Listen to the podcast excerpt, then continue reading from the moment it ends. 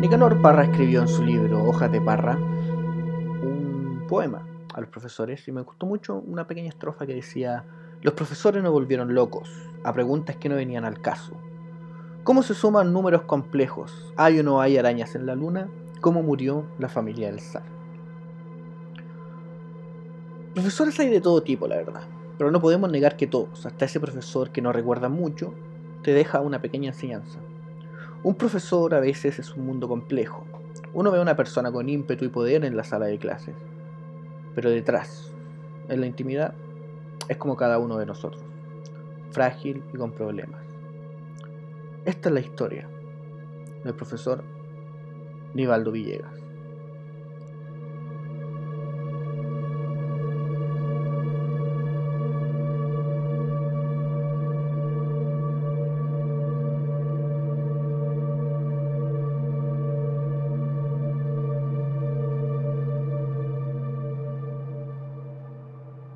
Bienvenidos a Caso Cero, un podcast dedicado a hablar sobre crímenes, hechos misteriosos y cualquier tema relacionado. Hoy quiero tocar la historia que conmocionó a Chile en el año 2018. Como bien escucharon en la editorial, vamos a hablar del profe Nivaldo Villegas. Primero, vamos a contextualizar un poco el, hecho. Lo importante es saber que el día 15 de agosto del año 2018, en la cercanía del muelle Prat, en Valparaíso, los ocupantes de una lancha graban algo raro flotando en el agua. Un torso. Nivaldo Villegas, un profesor de informática de Villa Alemana, había desaparecido un día 10 de agosto del 2018. Era la víctima de un crimen atroz, perpetrado por nadie más que su ex esposa. Vamos a ver los detalles en la siguiente cronología.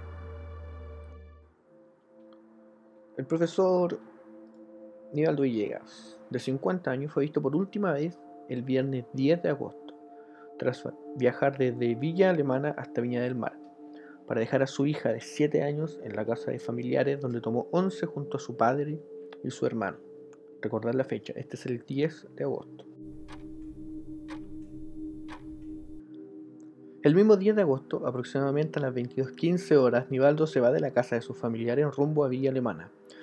Al mismo tiempo, Joana Hernández, la ex esposa de Nivaldo, y su nuevo pololo Francisco Silva esperan por Nivaldo en la casa de él. A las 23.50 horas del mismo día 10 de agosto, Nivaldo está drogado con clonazepam. Entre Joana y Francisco le corta las muñecas. La idea es que parezca un suicidio lo que no contaban es que Nivaldo despertaría, por el dolor seguramente, y proceden a apuñalarlo. Según cuenta la misma Joana en su declaración, dice que Nivaldo le estaba, que traía sushi y cerveza para, para una cita que iban a tener. La idea es que iban a poner una película en el dormitorio, Joana y Nivaldo, y en ese momento, rápidamente, según las palabras de Joana, exactamente dice, yo rápidamente me puse a preparar la malta con huevo y le eché lo del pote. El pote recordemos que es clonazepam, que Joana ya tenía previamente. Vamos a llegar a quien se la dio y es que ella se la dio. Eh, andaba súper lenta, el tiempo corría y sentía que en cualquier minuto podía llegar Francisco. Recordemos que Joana estaba esperándolo en la casa y Francisco iba a llegar después. Cuando llegó arriba al segundo piso y le pasó el vaso, a los 5 minutos Nivaldo no coordinaba sus movimientos, según dice ella, se queda dormido y se cae en la cama. Ahí es donde Joana hace uno de esos primeros errores que vamos a tener en esta noche interminable, que le saca una foto.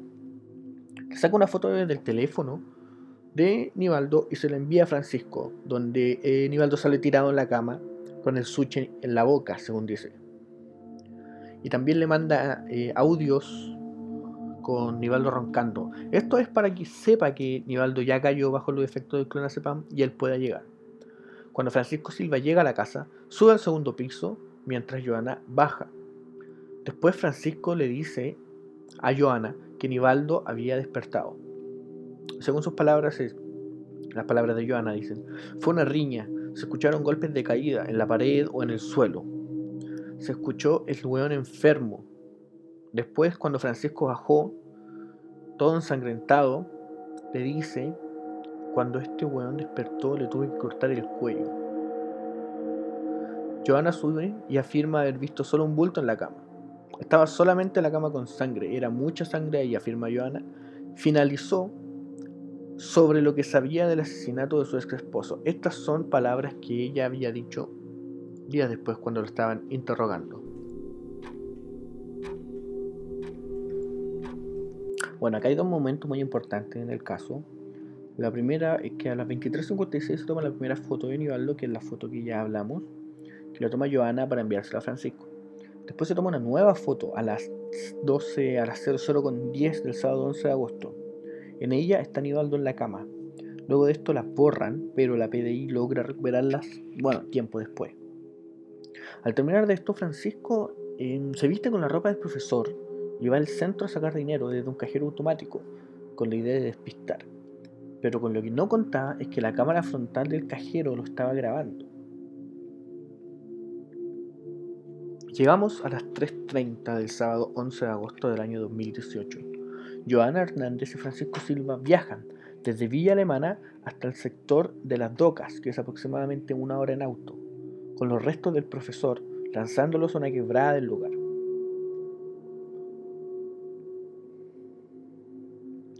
Desde este momento, la búsqueda por el profesor comienza. Y tenemos una de las partes más aterradoras de este caso, que es Joana llama a la familia de Nivaldo. En esta llamada, que pueden ir a corroborar al Facebook de Caso Cero, donde va a estar toda la investigación arriba, se puede escuchar cómo Joana dice que solamente lo quiere sano y salvo, que lo necesita, que él es su pilar, que le estaba ayudando a armar su casa, que él le compraba los materiales. O sea, Joana estaba totalmente destruida por la desaparición de Nivaldo. Ahora, llegamos al día martes 14 de agosto. Recordemos que un día después se va a encontrar el torso de Nivaldo en el muelle Prat, en un paseo en lancha. Pero el día anterior, 14, a las a medianoche, Joan y Francisco vuelven al sector de las docas. ¿Cuál es el objetivo? Cercenar el cuerpo ya sin vida por cuatro días del profesor y lanzarlo a los roqueríos. Es el 15 de agosto. Hay un paseo en la lancha por la bahía de Valparaíso, Muelle Prat, precisamente, y las personas de la lancha notan algo en el agua, un torso. Se inicia esta investigación. El 22 de agosto, exactamente una semana después de la aparición del torso en el mar, la Policía de Investigaciones arresta a Joana Hernández y su pololo Francisco Silva. Esta es la cronología de lo que pasó desde el día 15, desde el día 10 de agosto, donde Nivaldo desaparece, hasta el día 15 que encuentra su torso, y todo termina el 22. O sea, todo menos de un mes para encontrar al profe Nivaldo unos datos que encontré en esta investigación de importancia es que el crimen del profesor no fue algo que se encontraron ese día y quisieron hacerlo. por lo que dice la propia investigación, el crimen de Nivaldo fue planificado 10 días antes de su muerte. En un cumpleaños, sus asesinos, en este caso Joana y Francisco, planearon la muerte para hacerla pasar por un suicidio. Ahí viene este polvito que le hablaba al clonazepam, que Francisco se lo regala a Joana en ese mismo cumpleaños. La idea es que pasara por un suicidio, pero creo que se llevó todo fuera de control porque Nivaldo despertó. Si no hubiera despertado en ese momento, esto quizá hubiera pasado como un suicidio. Ese día se lo regala al clonazepam, con el que lo drogaron, para luego matarlo. Y otra cosa muy importante, y que es una de las cosas tenebrosas, es que Joana estaba activamente en la búsqueda de Nivaldo. Se veía afectada y como lo mostró en sus redes sociales, en especial Facebook, hizo una publicación el día 20 de agosto, solo dos días antes de que a ella la arrestaran por este mismo crimen. En esta publicación, Joana Hernández dice, sin fuerzas para nada, completamente destruida. El daño que le han hecho a mi familia no tiene perdón, justicia es lo que pido.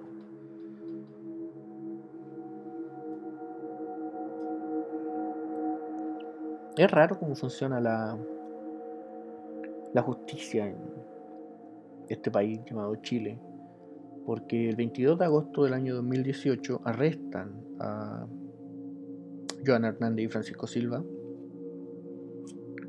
Estos tienen que esperar hasta mayo del 2019 para recibir su sentencia. La sentencia fue el 16 de mayo del 2019. Joana Hernández declarada culpable de parricidio, fue condenada a presidio perpetuo calificado, lo que significa que cuando cumpla 40 años en la cárcel podrá optar a algún beneficio carcelario, como libertad condicional y bla bla bla bla bla. Y si se lo niegan, tiene que esperar dos años para solicitar el mismo beneficio y así sucesivamente hasta que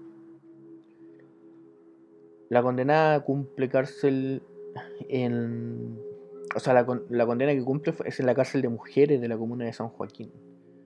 Y Francisco Silva tiene presidio perpetuo simple, lo que implica solamente 20 años de cárcel efectiva. Ahora, Francisco Silva, Francisco Silva Alice, que es condenado, que fue condenado a presidio perpetuo, como ya lo hablamos antes, obtuvo un celular dentro de la cárcel. Y esto fue un poco polémico en su tiempo, porque subió una foto diciendo que era inocente, que todo había sido planeado por Joana y que él solamente era un objeto, y obviamente se entregó a los evangélicos y que su vida cambió y que ahora es un fénix, que si Dios quiere va a salir mucho antes de lo que piensan. Entonces está para pensar en una persona que logró descuartizar a otra. Después puede tener un celular en la cárcel. ¿Qué pasa con, todo lo que se hace adentro? ¿Qué pasa con el, los gendarmes? ¿Qué pasa con eso? El caso del profe Nivaldo fue uno de esos que se creen que pasan en las películas. Fue un asesinato horrible, sordio, descuartizar a un tipo que solo quería tener la custodia de su hija. Un padre que dejó este mundo a sus 50 años, con una hija que lo recordará por siempre, y que motivó a más de 100 personas, personas que estuvieron en las afueras del juzgado, cuando la audiencia se estaba dando, gente que celebró la condena hacia los victimarios, y que puso fin a esta historia donde el crimen del profe Nivaldo obtuvo justicia. Y esto fue el caso cero de hoy. Como verán, no van a ser capítulos muy largos. Este es mi capítulo piloto. No quiero quitarles tampoco mucho tiempo de vida. Este proyecto espero que siga, espero que lo apoyen si les gusta. pueden seguirme en Instagram, Caso Cero Podcast en Facebook, Caso Cero Podcast también, escucharme en Anchor, anchor.fm. Voy a dejar los links siempre en las descripciones. En Facebook será para subir las investigaciones, con pantallazos, con las fuentes, con los links, para que si les interesa algo, si se me fue algo, también los puedan ver ahí. Instagram es para lo que sirve Instagram, cosas pequeñas, mandarle los links y todo eso. Recuerden seguirme. Vamos a. Voy a intentar hacer algún un capítulo por semana. Estamos en el capítulo piloto, primer capítulo, grabado en cuarentena, 25 de abril del año 2020. Espero que se estén cuidando si lo están escuchando en cuarentena. Si esto llega a, a escucharse uno o dos años después, estuvimos en cuarentena y esperamos seguir vivos y haber salido de la cuarentena hace rato. Esto fue el caso cero del día de hoy buenos días, buenas tardes, buenas noches, dependiendo de cuándo lo estén escuchando. Nos veremos en una nueva ocasión.